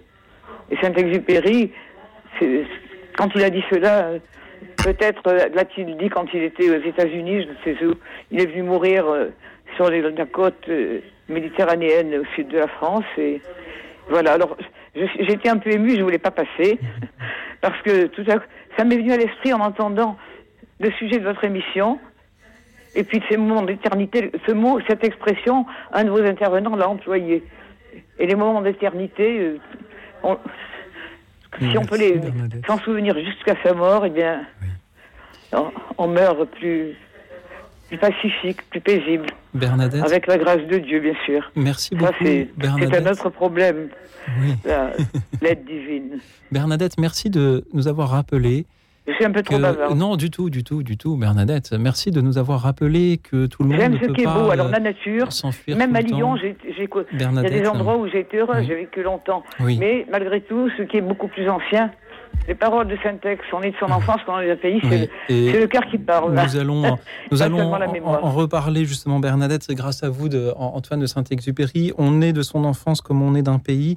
Vous avez Oui. cité aussi euh, Chateaubriand, sans la mémoire que, Que euh, serions-nous serions-nous Alors, je ne sais pas dans quel texte de lui, c'était sûrement inséré dans aussi bien l'un que l'autre, mais ces, ces paroles, je m'en souviens très souvent. Merci Bernadette de nous les avoir rappelées ce soir. Euh, C'était euh, une grande émotion de vous entendre. Merci de nous avoir rappelé que tout le monde ne peut pas euh, s'évader et partir tout plaqué pour aller au bout du monde comme cela, parce que l'on est retenu par une famille, par un travail ou par, par le- les années qui passent. Merci. Louis Lecomte, Guylaine de la Porte, que vous ont inspiré ces paroles de Bernadette? Bon, j'aime énormément Chateaubriand et Saint-Exupéry. Peut-être en. Bon, bref, je, je saurais pas, euh, je saurais pas en, dis- en distinguer un parmi les deux, mais effectivement, euh, moi, ce qui m'a marqué dans le témoignage de, de Bernadette, c'est euh, cette idée de son père qui n'a plus le, secours de ses yeux euh, et qui voyage à l'intérieur de sa tête. Et oui, on a des espaces d'onirisme infinis à notre disposition. Et euh, moi, j'avais choisi volontairement de passer le confinement à Paris, euh, dans une petite euh, pièce de 8 mètres carrés, euh, dans le 8 mètres carrés et demi, dans le 15e arrondissement, euh, justement pour explorer ces espaces. Et faute d'avoir un espace euh, infini de, de, potentiel à, explorer, je désirais rester chez moi pour essayer de, de voyager dans mon cœur, dans mon âme, essayer de- d'explorer ces espaces-là. Et, euh, et là-dessus, je pense, euh, je pense à Guilain en mer, dans son, dans son bateau. Et il doit y avoir un grand paradoxe dans le fait d'être en mer, parce que l'espace autour de soi est infini, mais la surface du bateau, elle, est minuscule. Guylain de la Porte. Oui, tout à fait. C'est c'est quelque chose de, de très particulier que de se retrouver sur, euh, sur un bateau à peine plus grand que nous. Finalement, 6 mètres de long, 6 mètres et demi, c'est trois fois notre taille. Et, et finalement, on se retrouve presque prisonnier d'une entité alors que alors qu'on on se retrouve dans, dans, dans- au, au milieu d'une immensité. Moi, je, je, je retrouve avec ce que je vis le témoignage incroyable de Bernadette. Euh, et j'ai été très touché par, euh, par votre témoignage en ce sens que euh, vous arrivez à garder cette euh, vie en vous de d'une enfance que vous avez eue, d'un pays que vous avez côtoyé et dont la mémoire et dont la vie continue à vous à vous alimenter et à vous à vous à vous constituer au quotidien. Voilà, c'est quelque chose qu'on retrouve aussi quand on n'est pas en mer, mais qui nous fait aussi vivre par euh, la mémoire, comme vous disiez. En vous écoutant, Bernadette, je me suis remémoré aussi ces paroles de Pierre Bachelet. Ils aimaient leur métier, comme on aime un pays. Peut-être aime-t-on être journaliste ou skipper au, au large, comme on aime un pays aussi. Euh, merci encore, Bernadette, d'avoir été avec nous euh, ce soir pour nous dire qu'il existe d'autres formes d'évasion que celles permises par une voiture, un train ou un navire. Merci à Jean-Louis qui nous rejoint depuis Massy. Bonsoir, Jean-Louis. Bonsoir Louis bonsoir à vos trois invités. Euh, D'abord, je voudrais bien remercier Bernadette pour le témoignage qu'elle vient de faire, parce que je suis un peu dans, sa même, dans la même situation qu'elle, et c'est tout à fait ça, ce genre de façon de penser. Bref, moi je voulais vous appeler parce que donné que je suis dans la même situation, bon, mais disons que je me moi, je voyage, je voyage depuis trois ans là, dans, mon appartement qui est en quatre pièces, qui est assez bien en banlieue, ben, à Massy, en, banlieue parisienne. Donc, côté chambre, il y a un jardin collectif avec un grand sapin, euh, genre sapin des Vosges, vous voyez, qui vient jusqu'au deuxième étage où je suis. Côté salle à manger, salon, des petits pavillons et un grand champ hein, euh, avec des arbres fruitiers. Bon, le, donc l'environnement est très bien. Bon, faut dire que j'ai fait aussi quand même aussi des voyages. Malgré tout, j'ai quand même été en croisière là, euh, pas en skipper comme un de vos invités, mais en croisière jusqu'au Cap Nord, au cercle arctique. Bon, c'est le plus beau voyage que j'ai fait le plus longtemps, moi. J'en ai fait d'autres, mais bref. Et dans ce cas-là, c'est ce que je disais, c'est à Laetitia, l'accueil, c'est un peu comme Ulysse, euh, qui a fait un long voyage et qui est revenu plein d'usage et raison, vivre entre ses parents le reste de, euh, le reste de son âge. hein. Moi, je pourrais dire le reste, euh, revenu plein entre euh, son appartement le reste de son âge. Bon, euh, pour le reste, euh, voilà, je ne vais pas être plus long. Merci beaucoup, Jean-Louis, la pour tout ce que vous nous avez dit. Vous voyagez dans votre appartement à, Massy, euh, c'est avec cette vue sur ce jardin, avec euh, un sapin. Vous êtes euh, comme Ulysse qui a fait un long voyage et qui est revenu. Merci, Jean-Louis. Louis Lecomte, Guilain de la Porte, que vous inspirent les paroles de, Jean-Louis? Jean-Louis, en fait, me fait, me fait penser à un écrivain français qui s'appelle Xavier de Maistre. Alors, peut-être que Jean-Louis et la plupart des auditeurs connaissent Joseph de Maistre, qui est un grand penseur français du, du 19e siècle. Euh, il est né pendant le 18e, mais il a, fait l'essentiel de son œuvre pendant le, le 19e. Et, euh, et donc son frère Xavier, dans la tourmente révolutionnaire, euh, a passé un certain temps aux arrêts à Turin, en Italie, parce que voilà, il, a fait, euh, il avait fait quelques, euh, quelques bêtises dans, les, des auberges du Piémont. Et euh, donc il était assigné aux arrêts, comme il était officier, euh, il avait un régime de prison qui était relativement léger. Il était enfermé dans une cellule qu'il avait eu le droit de meubler pour 30 jours, et il était enfermé, mais il y avait son, serviteur qui avait le droit de venir. Et il a pris son mal en patience et plutôt que de, de- s'enfermer dans l'aigreur, il a écrit un livre extrêmement savoureux qui s'appelle Voyage autour de ma chambre, que beaucoup de nos contemporains auraient pu lire pendant le confinement. Donc il a écrit ça euh, tout- toute fin 18e siècle. C'est un livre assez court euh, et absolument délicieux dans lequel effectivement il se pique d'une balade dans son appartement euh, alors qu'il est en prison. Et euh, voilà, les, tabourets sont autant de, montagnes, son canapé euh, est une colline. Et euh, c'est absolument délicieux. Il, il en tire beaucoup de philosophie. Il arrive à habiter très intelligemment ce petit espace. Preuve s'il en est qu'on peut effectivement voyager depuis son appartement. Euh, on peut voyager dedans. En fait, le, les ressources qu'a l'homme en termes d'onirisme sont absolument infinies. Donc, si on veut voyager, on n'a pas besoin d'un corps pour ça. Un, esprit le fait très bien. Euh, je recommande chaleureusement à nos auditeurs ce bouquin, Voyage autour de ma chambre, de Xavier Demestre.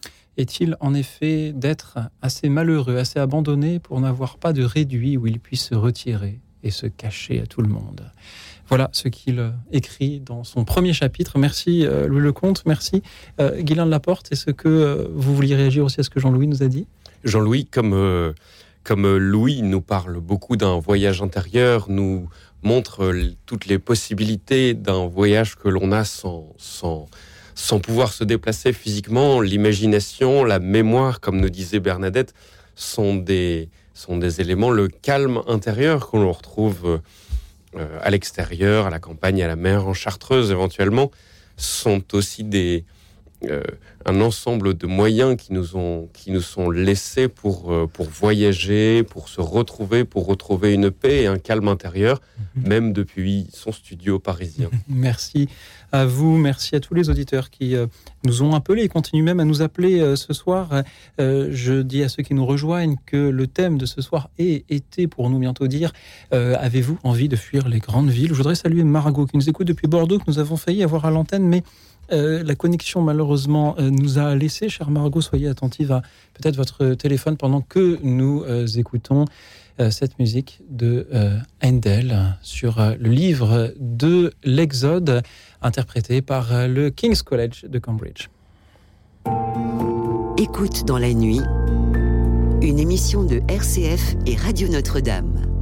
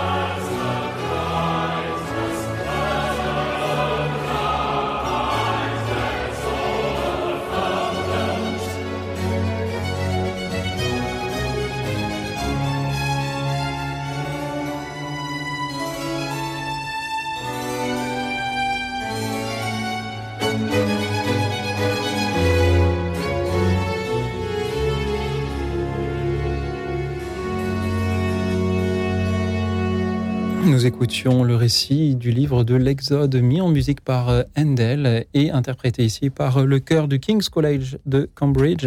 Merci pour euh, leur voix. Merci, chers auditeurs, qui avaient été nombreux ce soir à nous appeler pour nous parler de la solitude des grandes villes ou de la foule des campagnes, du bruit, du tumulte et du repos, du silence que l'on cherche parfois loin de ces villes. Pardon à ceux que nous n'aurons pas eu le temps d'entendre, je vais essayer de, vous citer et de relayer ce que vous voulez nous dire en espérant ne pas le transformer. Claude de Charente a dû s'habituer à rester seule dans une grande maison alors qu'elle venait de Paris. Elle cherche maintenant euh, la solitude et euh, la paix, entrecoupée bien sûr de visites d'amitié. Merci de nous avoir rendu visite, Claude. Marie de Boulogne habitait une maison en banlieue avec un très grand jardin, mais elle a décidé de se rapprocher du centre-ville car elle prend de l'âge et voulait se rapprocher de ses petits-enfants.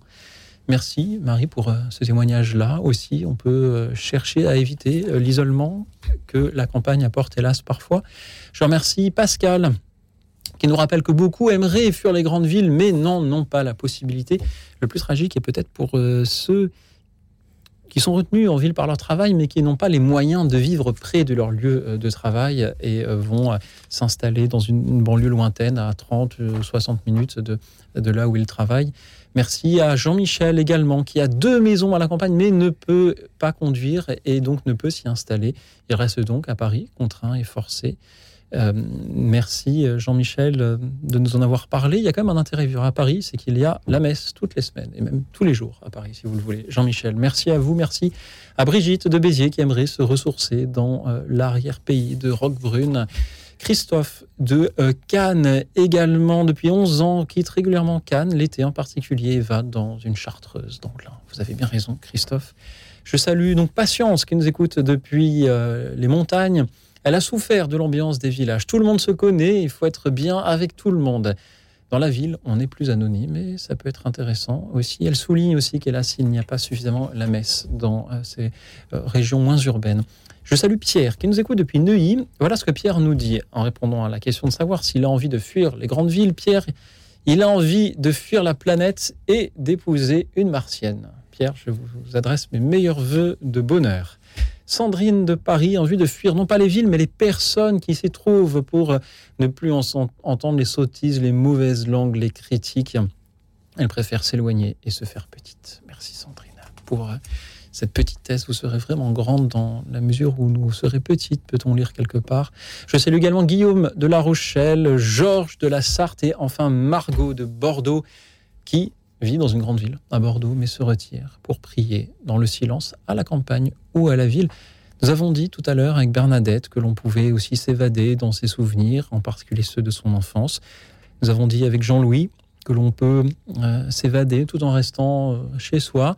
Et Margot nous dit que l'on peut s'évader par euh, le silence et la prière, même dans une grande ville. Merci de nous l'avoir dit. Merci à tous ceux aussi qui nous suivaient en direct sur la chaîne YouTube de la radio. Et puis enfin, surtout à vous, merci à vous Louis Lecomte, je rappelle que vous êtes journaliste au Figaro et l'auteur de ce livre, Les palpitations d'une âme urbaine. C'est aux éditions Première Partie, un livre à, lire que l'on habite en ville ou à la campagne. Merci à vous, Guilain euh, de la Porte. Vous êtes euh, skipper de course au large et vous avez fait escale euh, dans notre studio ce soir pour échanger avec nos auditeurs. Qu'avez-vous ressenti ce soir en, les écoutant témoigner sur l'enracinement, l'accomplissement?